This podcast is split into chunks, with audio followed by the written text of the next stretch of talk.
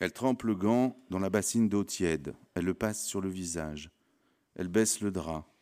Elle baisse le pyjama. Elle passe le gant sur le sexe mort de mon père. Elle remonte le drap au-dessus de la taille. Elle me demande une chemise. Je me tourne vers le placard. Je prends une chemise que je pose sur le lit. Elle prend mon père par les épaules. Elle essaye de lui enlever sa veste de pyjama. Les bras ne se déplient pas. Elle s'empêtre. Je la vois qui s'empêtre. Je me penche. Allez, je me penche. J'attrape l'épaule froide. Je glisse mon bras derrière son dos froid. Je mets ma main dans sa main froide. Je tire le bras bloqué. Je pense à rigidité cadavérique. J'enlève le pyjama. Je mets la chemise. Je repose mon père contre l'oreiller. Elle range les deux pompes. Elle enlève les tuyaux. Elle ramasse les poches de morphine et de sédatifs. Elle les met dans une mallette spéciale avec un code. C'est pour, récupérer la morphine qu'elle est venue. C'est la procédure, elle m'a dit au téléphone. Le gant, la chemise, c'est son idée, elle a dit. On ne peut pas le laisser comme ça. Elle s'en va. Elle fait il fait toujours nuit. Je retourne dans la cuisine, je refais du café. Le jour se lève, il fait beau. Je sens l'odeur sèche du jardin. À 8h30, je prends la carte bleue de mon père sur la cheminée. Je prends la Peugeot, la 206, trois portes diesel, 197 000 km, achetée à Touraine Occasion il y a quelques jours. Je vais au distributeur du Super U. J'hésite sur le montant. Je tire 200 euros. Il fait déjà chaud quand je rentre. Je ferme les volets de la chambre, je le regarde. Il a déjà changé, plus tiré, plus cireux. Les pompes funèbres passeront quand on aura le certificat du médecin. Il ne faut pas trop tarder avec la chaleur. Je reste dans la maison avec la chaleur qui monte. Je suis seul avec lui, comme cette nuit, comme toutes les nuits de ces dernières semaines. C'est calme, c'est nouveau ce calme, c'est le silence. La machine à oxygène qu'on n'entend plus, Parfois, je passe dans sa chambre, j'entre, je regarde. Le médecin frappe à la porte, je lui ouvre.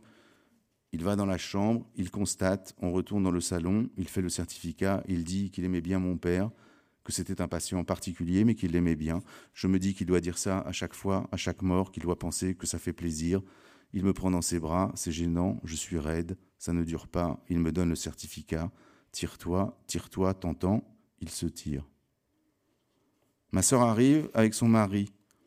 Elle porte des lunettes de soleil comme aux enterrements de stars. Elle pleure. Elle n'ose pas aller le voir. Je l'accompagne. Il déjeune. Moi, je ne déjeune pas. Je veux aller nager après. D'habitude, j'y vais plus tôt. Les pompes funèbres débarquent. Ils garent leur camion devant la maison. Ils sont deux ou trois types, je ne sais plus, que des hommes. Peut-être que c'est un métier d'homme. Je leur donne le certificat. Je signe des papiers. Ma sœur retourne dans la chambre de mon père. Je l'entends qui lui parle, elle pleure fort, elle dit en pleurant qu'elle ne veut pas qu'il l'emporte. J'y vais, ou bien son mari, je ne sais plus. On lui parle, elle se calme, je leur dis de partir, de rentrer chez eux. Ils habitent en face, de l'autre côté de la Loire. Ils ont quitté Paris, je leur dis que je vais m'occuper des pompes funèbres, vous aussi, tirez-vous, ils s'en vont. Les types des pompes funèbres sortent la civière en métal de leur camion frigorifique. Je me demande ils vont dans la chambre, je leur donne des affaires pour mon père dans le cercueil, je leur donne un jean, une autre chemise bleue, une paire de Clarks, un slip, des chaussettes, je vais dehors, dans la rue, devant la maison. Ils passent la porte avec mon père dans la housse en plastique, sur la civière en métal. Je dis, donc les pieds devant, c'est les pieds devant. Les types des pompes funèbres ne répondent pas. À travers la housse en plastique, opaque mais transparent, je vois les mèches de cheveux blancs de mon père. Ils glissent mon père à l'arrière du camion. Ils se tirent. Ils se tirent eux aussi. Lui aussi. Je retourne dans la maison. Je suis seul. La maison est vide. Il y a du soleil. Je vais dans sa chambre. Je regarde. Je passe dans le salon. Je prends mon sac de piscine. Je ressors. Je reprends la Peugeot, Touraine, Occasion. C'est juste en bas, sur la levée, dans la zone industrielle, près de la Loire. Je roule, il fait beau, je traverse le Cher, je prends direction Tour Nord, je me gare sur le parking du centre aquatique du lac, un bassin de 50, je nage tous les jours, je nage. Je suis née pour terminer un sale boulot. Je dis sale, mais je pense beau. Un beau boulot. Le plus juste, le plus moral. J'insiste, le plus moral. Celui de détruire, de finir. Je dis ça calmement, simplement, juste comme ce qui doit être fait, ce qu'on a tous à faire. Pas réparer, comme ils disent toujours. Il n'y a rien à réparer.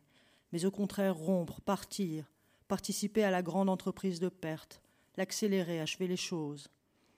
Quel est ton nom? Personne, c'est rien le nom. C'est comme la famille, c'est comme l'enfance. Je n'y crois pas, je n'en veux pas. Dans la chambre du mort, dans un tiroir, une photo de baptême. Photo officielle de ma vie officielle. Devant le château de ma mère au Pays Basque, mes parents, mes deux grands-mères, mon grand-père ministre, moi dans les bras de ma mère. Je porte une grande robe en dentelle blanche. Il y a eu un article dans le journal local. À la messe, les hommes du village ont chanté pour moi. Le président de la République a dit à mon grand-père que Constance, c'est très beau. C'est comme dans les livres dont vous êtes le héros. Il faut choisir d'aller à droite ou bien à gauche, choisir l'histoire qu'on se raconte, quel héros on est, trier, décider, s'arracher. Toutes les photos sont comme ça, toutes les phrases aussi, j'imagine. Je n'emporte pas la photo, je la remets dans ce meuble qui sera vendu ou récupéré par ma sœur ou jeté. Je referme le tiroir, je sors de la chambre. Je me suis débarrassée de presque tout de la famille, du mariage, du travail, des appartements, des choses, des êtres. C'est ce que j'ai fait ces dernières années, me débarrasser, d'un coup et calmement. C'est à la fois rapide et lent, c'est matériel et intérieur. C'est comme creuser, comme descendre dans des galeries, comme aller de sous-sol en sous-sol, comme nager aussi. C'est des longueurs et des longueurs. On ne peut plus revenir en arrière. Ce qui était avant n'existe plus. Ce qu'on était avant n'existe plus. D'ailleurs, c'est exactement cette impossibilité qu'on voulait faire disparaître les questions, les priver de cause, les rendre caduques. Ça se refuse un héritage. Je ne parle pas d'argent, ça fait longtemps qu'il n'y en a plus. Je parle de la croyance, de la fidélité. Il faut en finir avec l'origine. Je ne garde, pas les cadavres. Dormir dans une chambre de, de bonne, dormir chez les amis, dormir chez les maîtresses, ne pas avoir de maison, ne pas avoir de domicile, en changer, bouger, ne rien avoir de domestique, ne pas être domestique, ne pas s'asseoir, se nourrir debout, travailler couché, changer de lieu, changer de lit, ne pas avoir de lit, ne pas avoir de placard, ne pas avoir de bibliothèque, jeter les livres, avoir peu de vêtements, s'occuper de son corps, faire du sport, nager, courir, se raser la tête, se tatouer le corps, séduire, être séduit, quitter, être quitté, s'entraîner, s'améliorer, recommencer, risquer, vouloir, faire, ne pas pleurer, être beau, être un héros. Je vis comme ça maintenant. Ces temps-ci, j'habite vers Montparnasse. C'était un hôtel avant. Une table, un matelas, une casserole, une cafetière, un couteau, une fourchette, une tasse, quelques vêtements noirs, gris ou blancs, mon uniforme puisque je suis un soldat. Mes affaires tiennent en deux sacs. Je jette quand ça déborde. Règle morale, règle esthétique. Ma chambre, entre Daguerre et Froidevaux, j'y suis et je n'y suis pas. Souvent, je suis ailleurs. Je suis à vélo, je suis dans le métro, je suis dans la rue, dans les cafés, les piscines, je suis dans les appartements des autres, ceux qu'on prête quand les gens partent en vacances, ou bien en face, au Savoy, 40 euros la nuit, lit simple, douche sur le palier, quand une fille reste dormir chez moi, que je préfère lui laisser ma chambre puisque moi je ne dors pas. Je peux être n'importe où, ça n'a aucune importance. Marcher vers le vide, voilà, c'est ça ce qu'il faut faire, se débarrasser de tout, de tout ce qu'on a, de tout ce qu'on connaît, et aller vers ce qu'on ne sait pas. Sinon, on ne vit pas. On croit qu'on vit, mais on ne vit pas. Sinon, on reste avec tout le bric-à-brac et on passe sa vie à ne pas vivre. Ce n'est rien d'autre que ça, ce qu'il faut faire. Ce qui compte, ce n'est pas être de gauche ou de droite, riche ou pauvre. Ce n'est pas être homosexuel ou hétérosexuel. Ce n'est pas vivre dans une chambre de bonne ou un château, être propriétaire ou locataire, marié ou pas marié. On s'en fout complètement de ça, comme on s'en fout d'être une femme ou blanc ou noir, ou d'avoir une famille de ministres, de camés, ou d'être orphelin, d'être victime ou coupable. C'est rien tout ça.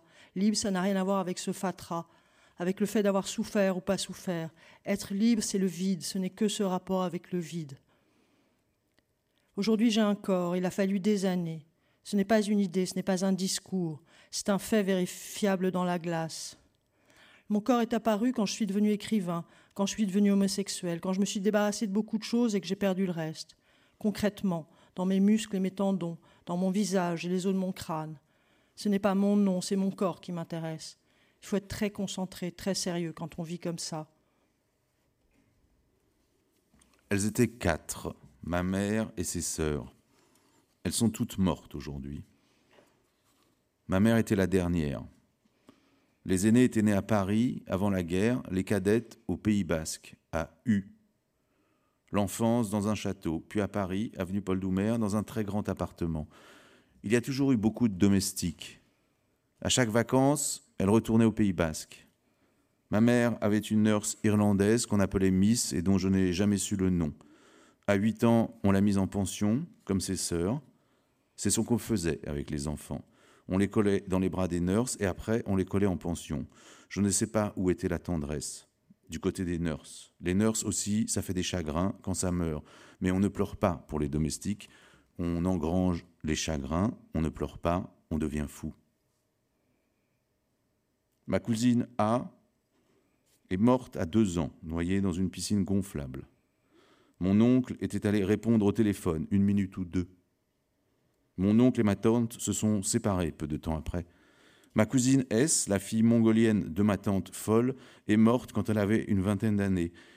Je ne sais pas si les Mongoliens meurent toujours jeunes, je ne sais pas si on dit toujours mongolien. Mon oncle E, cousin de ma mère, a 18 ans, accident de voiture en rentrant d'une fête de famille dans un château de famille. Ma tante M, cousine de ma mère, d'un cancer à 40. Mon neveu LJ d'une overdose à 22. Il y a d'autres morts. C'est une petite collection de morts jeunes et de morts violentes dans la famille de ma mère. Je veux qu'il n'y ait pas l'ombre d'un doute qu'on comprenne bien quand je dis je me réjouis des morts, je me réjouis des morts. Le respect des morts est la chose la plus dégoûtante qui soit. Le respect en général, il n'y a rien à respecter.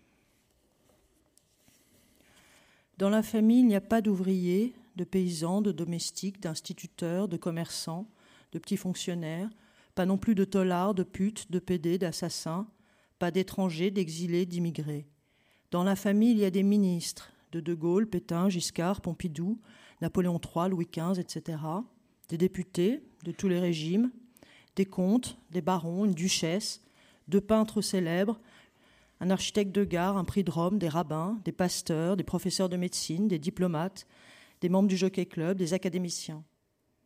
Aristocratie incluse, la bourgeoisie est ridicule. Ils se croient importants, ils sont ridicules. Si les bourgeoises voyaient, si les non-bourgeois savaient. Ridicule au point que ça devrait être interdit. C'est ce grotesque de la bourgeoisie, de toutes les bourgeoisies, car c'est un panel infini, qui rend sa violence particulière, qui la rend insupportable. J'ai longtemps eu du mal à comprendre que la violence de classe soit passée de mode. La violence de classe de bas en haut, j'entends. Celle qui va de haut en bas, je la connais bien. Je la connais par cœur. Je la connais de l'intérieur. Ça a été mon enfance d'observer ceux qui font la loi, comme ça ne connaît rien du monde, ces gens-là, de bien voir comme ils étaient laids en plus. C'est quand même un signe, l'inélégance, l'absence de questions sur soi jusque dans les corps, les visages, les vêtements, les coupes de cheveux, tout ce qui se montre. Par exemple, à Paris, sur la ligne 4 du métro, c'est quelque chose qu'on voit bien. Comment ça se répartit, la beauté et la laideur parmi les classes.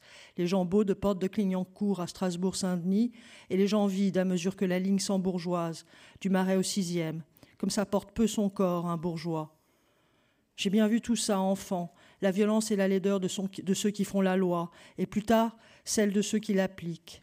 Ça a longtemps été mon job de voir ce qu'était la justice, de voir les juges faire leur boulot, leur boulot qui est de mettre en taule les pauvres, puisque la loi est contre les pauvres, puisque la justice est contre les pauvres, que c'est comme ça, et peut-être que ça ne peut pas être autrement, peut-être que ce n'est même pas la faute des juges, que c'est à un autre niveau que tout ça se joue, à un niveau peut-être impossible à défaire, je ne sais pas.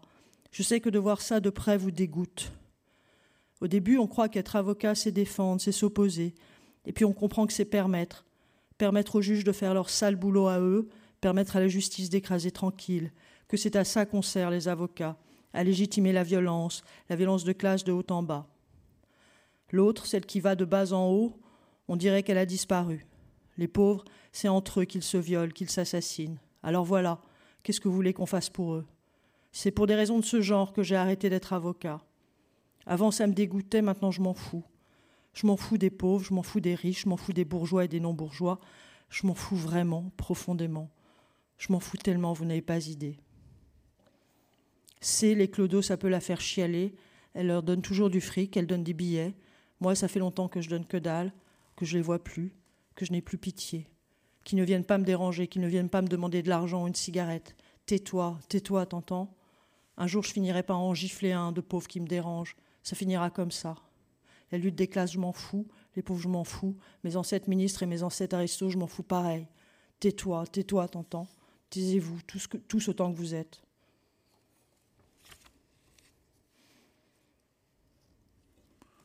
Le château a brûlé. Quand j'avais 5 ans, il y a eu un incendie une nuit. Ça a fait un mort. J'étais déjà habitué aux morts. C'est toujours bien un incendie à défaut d'une révolution. De toute façon, ma mère n'en pouvait plus de sa famille. Il faut bien s'en débarrasser. On ne va plus au Pays Basque, on va en Touraine, chez les parents de mon père. Ce ne sont plus les Guermantes, c'est les Verdurins. Bien sûr, j'ai lu Proust, puisque j'ai lu tous les livres avec la famille que j'ai, avec le caractère que j'ai, avec ce que je fais aujourd'hui, qui n'est rien d'autre qu'écrire, qui est la seule chose importante. Mais Proust, c'est bientôt mort. Il faut que ça meure, Proust et tous les autres tous les livres peut-être. Peut-être que c'est urgent que la littérature meure, la littérature qui partage le monde, la littérature qui est devenue le contraire d'elle-même, qui est devenue la bourgeoisie même, son rempart, sa décoration, sa justification comme l'Église est devenue le contraire du Christ, qui était la pauvreté, la religion des pauvres et du pur amour, et pas le pouvoir, la littérature doit mourir, peut-être pour redevenir cette chose de la nuit, cette activité de cafard, ce langage de rat, et non cette chose affreuse, cette chose culturelle, aussi répugnante que les autres choses culturelles, alors que les livres n'ont rien à voir avec la culture. Qu'est-ce qu'il y a dans les livres? C'est beaucoup plus important que la culture, que ce qu'il y a dans les livres, ce n'est pas le beau, ce n'est pas le spectaculaire, ce n'est pas la distraction, ce n'est pas le goût, ce n'est pas l'époque, les questions de l'époque et le débat d'idées, c'est juste cette chose de rat ou de cafard, ce qui est absolument solitaire dans l'expérience. Peut-être que les écrivains doivent redevenir ce qu'ils sont, ce que je suis, un cafard, un rat. Écrire ce qu'on est seul à savoir, ce qu'on a vu, ce qu'on a compris. Écrire comme on n'y comprend rien, ou bien se taire Peut-être que c'est devenu sale aussi, les livres.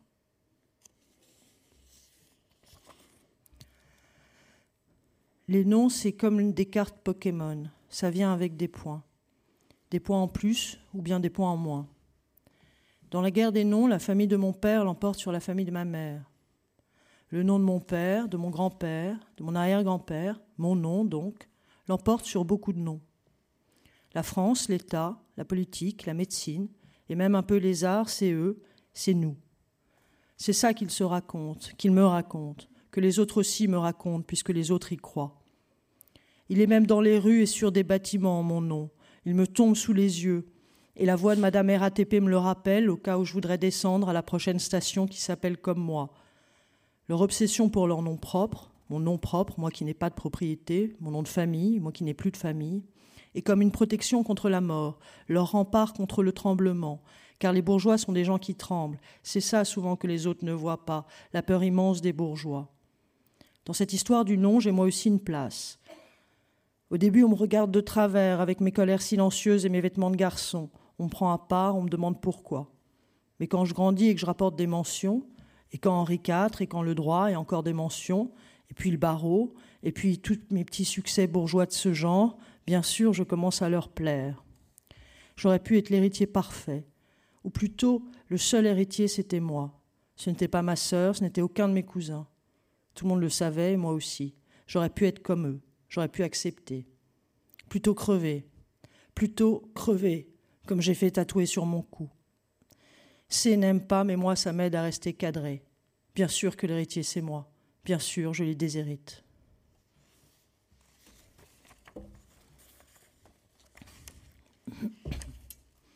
Ma sœur m'a appelé.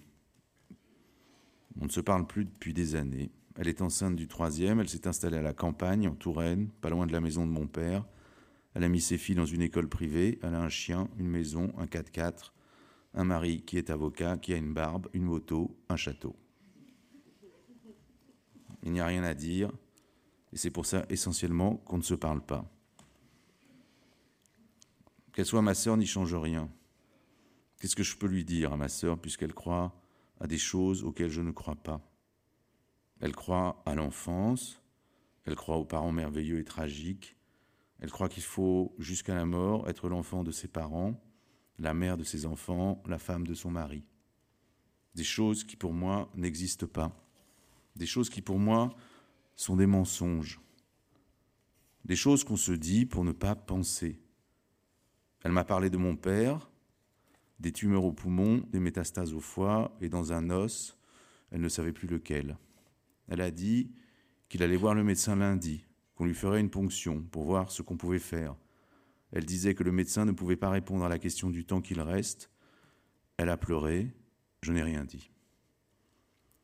Elle m'a dit Il allait bien quand tu y étais, et que ce serait bien que j'y retourne. J'ai pensé qu'on ne se parlait pas beaucoup, lui et moi, quand j'y étais.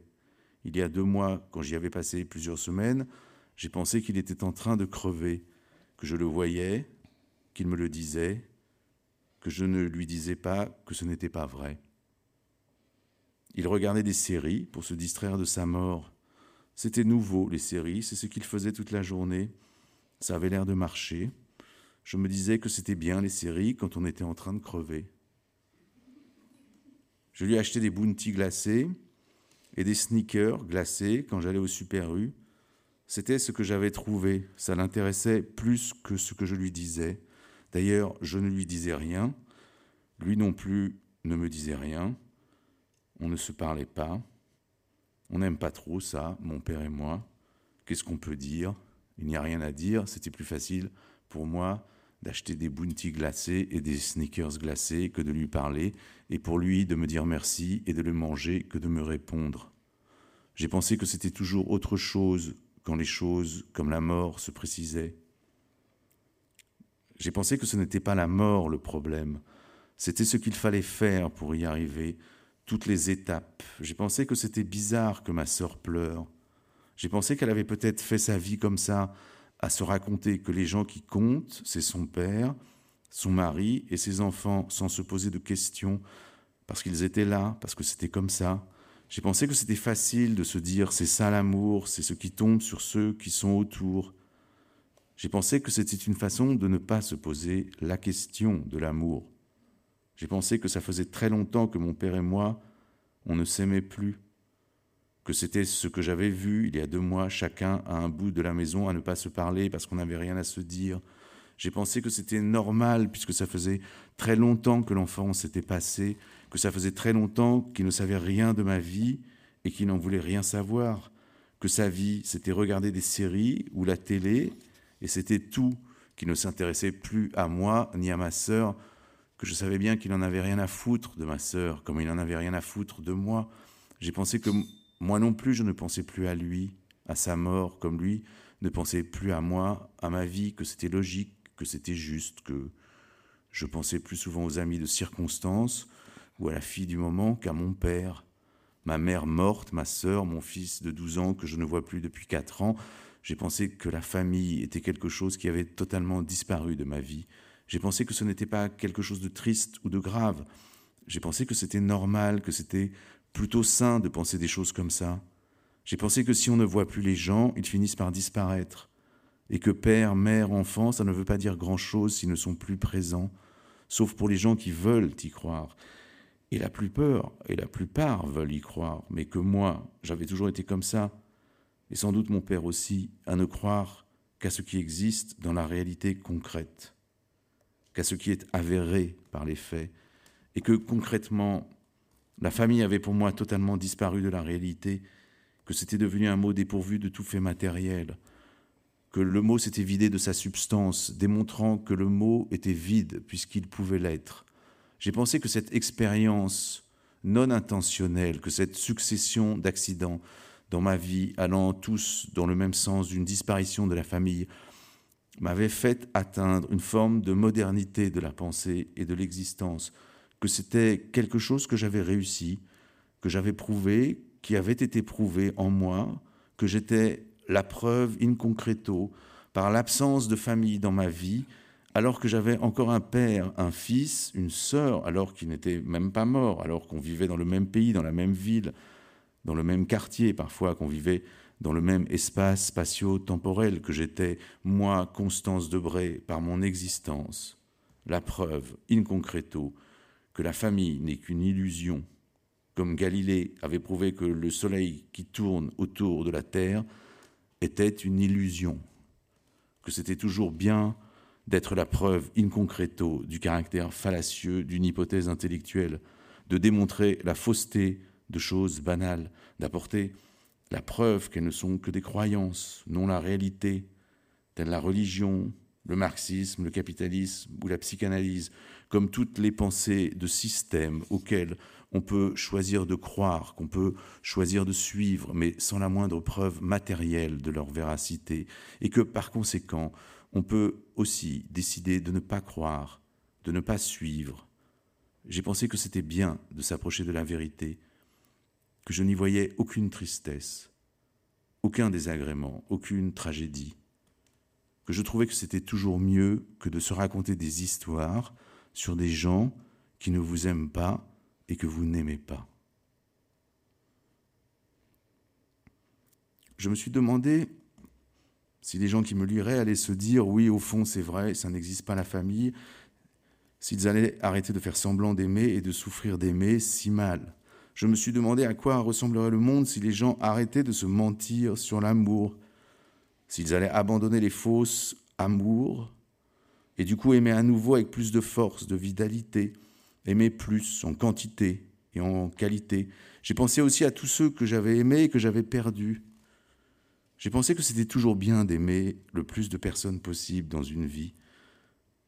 J'ai pensé que la famille, l'amour de la famille, la foi dans la famille, au fond, c'était juste de la peur à se poser la question de l'amour. Et que moi, sur la question de l'amour, je croyais autant au quantitatif qu'au qualitatif, que je ne les opposais pas.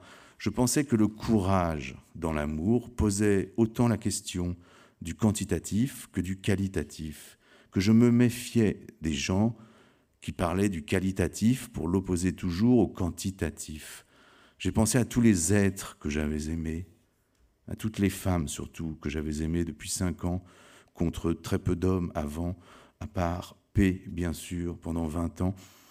J'ai pensé que si je n'avais pas été particulièrement doué pour la perte, par le hasard, puis par l'entraînement, si je ne m'étais pas forcé mille fois à serrer les dents, je n'aurais pas aimé autant d'êtres dans ma vie.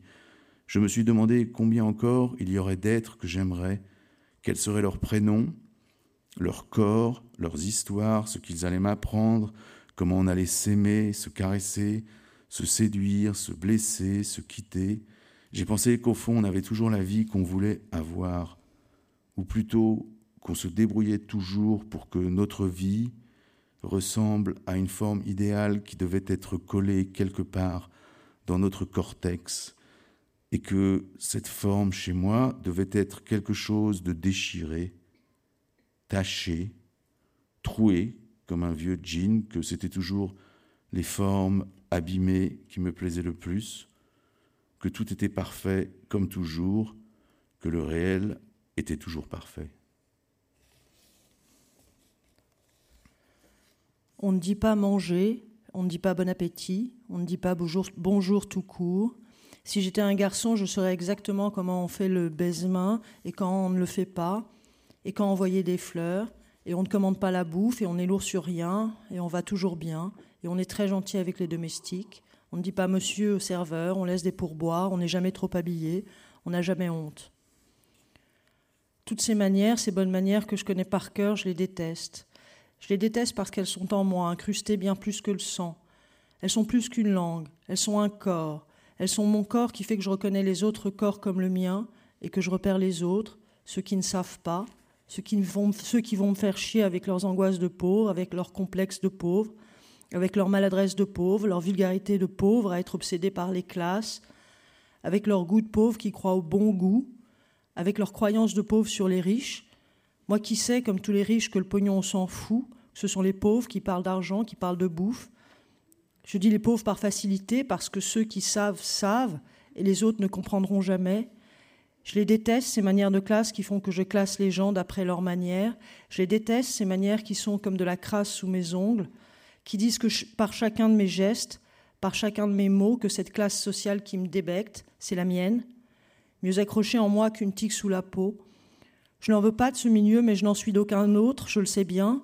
Je les déteste, ces manières, parce qu'elles disent qu'ils ont gagné, tous ceux qui croient aux classes, qu'ils ont gagné cette famille qui m'a toujours débecté à mépriser ceux qui ne leur ressemblaient pas, qu'on ne guérit jamais complètement de ça, qu'on peut les détester, mais aimer les autres, c'est plus difficile, que ce que je voudrais, c'est des gens qui ne soient d'aucun milieu, mais que ça ne se trouve que chez, que chez ceux qui ont tout quitté peut-être, mais parce qu'à un moment ils avaient tout et qu'ils savent que ce n'est rien.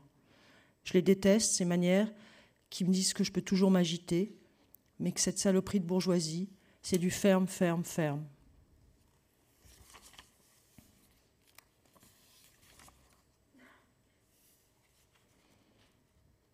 À vélo, je suis à vélo, Paris est vide, c'est l'été. J'écoute Bach, deux préludes et une toccate, toujours les mêmes. Je vais nager à Georges Hermand, derrière les buts de Chaumont. J'y vais à l'heure du déjeuner quand il n'y a personne. Je tutoie même le patron à force. Je bois des cafés dans son bureau. Je ne lis presque rien. Il y a des choses qui me dégoûtent et des choses qui ne me dégoûtent pas. Je fais ce qui ne me dégoûte pas.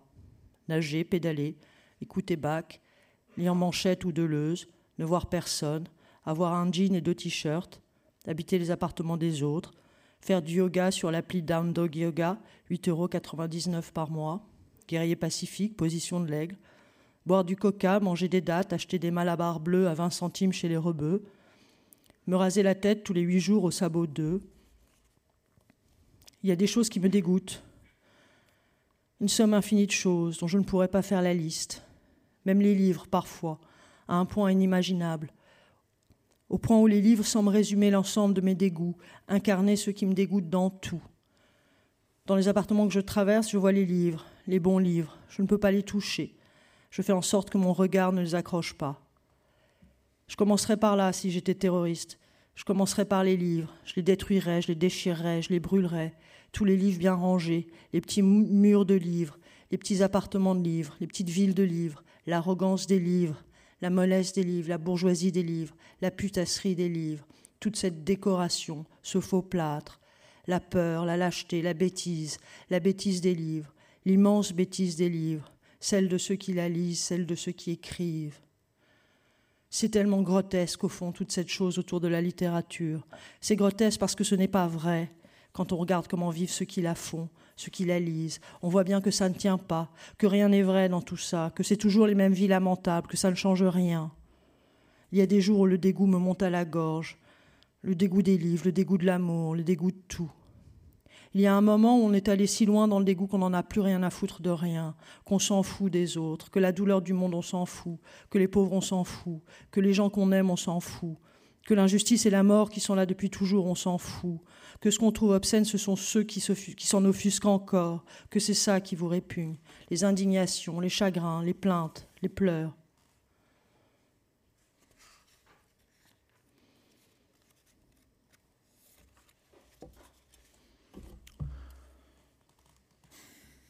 En septembre, mon boulot, c'est la mort de mon père. Il est sorti de l'hôpital, ils l'ont laissé sortir pour mourir. Je suis arrivé la veille. C'est organisé comme une messe, ça avance tranquillement, c'est calme, pas sentimental. C'est un emploi du temps précis, la mort. Il y a des objets, des gens, des gestes, des heures, des actes à accomplir. Il y a peu de phrases, mais il y a des mots. Machine à oxygène, lit médicalisé, infirmière, aide-soignante, médicaments, skénane, ampoule doramorphe, boisson protéinée délicale, chocolat, café, vanille ou noisette, urinale, chaise percée, sédation légère, sédation profonde. Il ne dit rien, moi non plus. Ma sœur passe, parfois seule, parfois avec ses enfants, son bébé, son mari, son chien. Elle pleure. Elle veut dire des choses. Elle demande s'il dit des choses solennelles. Elle veut lui dire des choses solennelles. Elle dit qu'elle revient demain. Son mari me dit Appelle-moi, n'hésite pas. Je ne dis rien. J'ai mal à la tête. Je ne suis plus habitué aux familles, je ne suis plus habitué aux chiens, je ne suis plus habitué aux phrases. J'ai un peu d'asthme, je me fais de la ventoline. Ils s'en vont. De nouveau, c'est calme. De nouveau, je suis seul avec lui. Je passe dans sa chambre. Ça va? Un signe de tête ou bien une blague? Ne pose pas de questions idiotes. Drôle, ok. Je lui recharge son téléphone. Au début, il regarde encore des séries. La nuit, parfois il tousse, parfois il m'appelle. Généralement, non. Généralement, c'est calme. J'achète une Peugeot 3 portes diesel, 197 000 km, une vieille 206 avec un allume-cigare et un cendrier. Nager au centre aquatique du lac, direction Tour Nord. Courir dans les vignes. Quand on demande combien de temps, les médecins disent qu'ils ne peuvent pas répondre. Sur Instagram, une fille que je ne connais pas m'envoie des messages la nuit ou très tôt le matin. Je lui réponds. Il fait beau. J'ai bronzé hier. Il fait froid la nuit. C'est septembre. J'ai envoyé un message à mon fils pour le prévenir. Je n'ai pas eu de réponse. Ma sœur, je lui réponds quelques mots. Lui, moi, la mort, ce qu'il faut faire. L'homme qui meurt me dit, tu prends toutes les décisions. L'homme qui meurt tous les matins me dit appelle les médecins.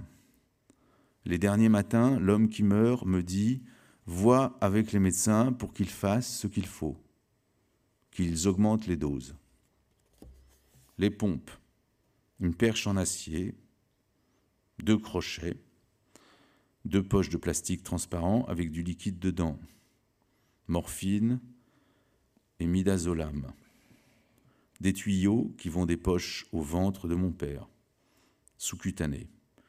Il y a des poignées avec des joysticks pour balancer des doses en plus qu'on appelle des bolus. Bolus, mot nouveau.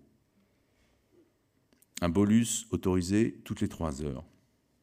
Un bolus de sédatif et un bolus de morphine. Je touche l'écran des pompes, je contrôle, je mets mes mains sur les joysticks, bip la morphine, bip le sédatif. Mon père blanc, on dirait Proust sur son lit de mort, mais sans la barbe. Ou bien on ne dirait pas du tout Proust, mais juste un mort sur son lit de mort. Il a déjà son visage de mort et toujours son visage de vivant, mais de plus en plus blanc, de plus en plus mort. J'envoie le plus de bolus possible, j'envoie tous les bolus, le plus de poison possible, même quand il dort, même quand il ne les demande pas. La nuit, je me réveille toutes les trois heures pour ça. Bip font les pompes qui envoient les produits dans le corps de mon père. La mort est un jeu vidéo, PlayStation ou console Atari. Je m'approche de lui la nuit. Le jour, je regarde s'il est vivant. Toutes les trois heures, je touche l'écran des pompes je prends les joysticks, j'envoie les doses, je regarde mon père, de plus en plus blanc, de plus en plus mort, je retourne me coucher. Je sais que c'est la nuit qu'il va mourir, pas l'après-midi quand ma sœur est là. Je sais que c'est moi qui vais le retrouver mort dans la nuit. Il ne fera pas ça quand elle, se, quand elle est là. Je n'ai pas vu ma mère morte. Sa mort à lui sera pour moi. La nuit, la fille que je ne connais pas encore m'écrit. Je lui réponds. Elle dit qu'elle a deux fils. Elle dit que la mort du père, c'est le travail de l'aîné. Ils se découvrent. Il paraît qu'ils font ça quand ils vont mourir, quelque chose avec les mains sur le drap. Je me souviens de Céleste Albaret dans Monsieur Proust qui raconte la même chose. Ma chambre, dans le bureau, au bout du couloir, le carrelage froid, la poussière, les livres ouverts, jamais fermés, jamais rangés, les livres du printemps quand j'étais là avec lui, des livres de cette maison, les siens, les miens, ceux d'il y a longtemps, un vieux Henri Miller, un Michaud taché, des séries noires années 80, achetées sans doute au drugstore ou à la une des soirs d'insomnie, les siennes ou les miennes. 4 heures du matin, je me réveille.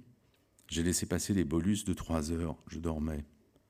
Je me lève, je traverse le couloir, je n'entends pas sa respiration, j'entre dans sa chambre, j'allume la torche de mon iPhone, j'éclaire sa poitrine. Sa poitrine ne bouge pas.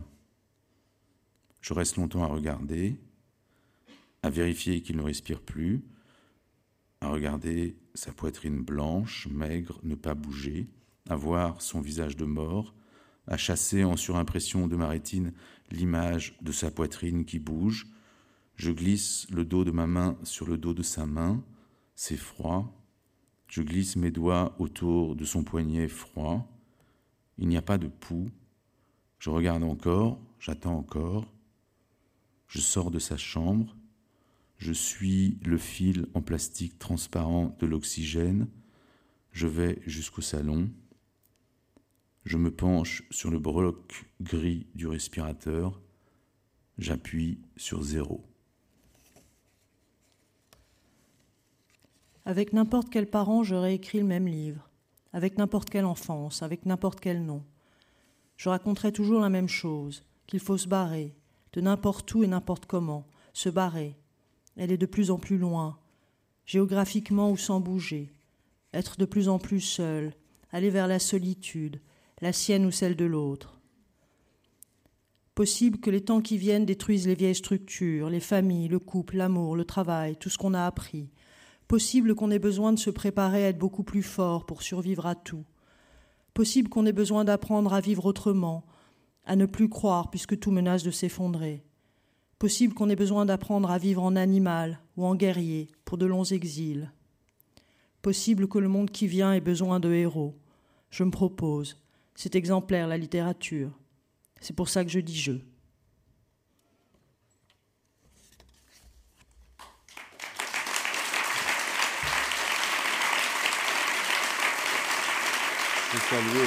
Hein.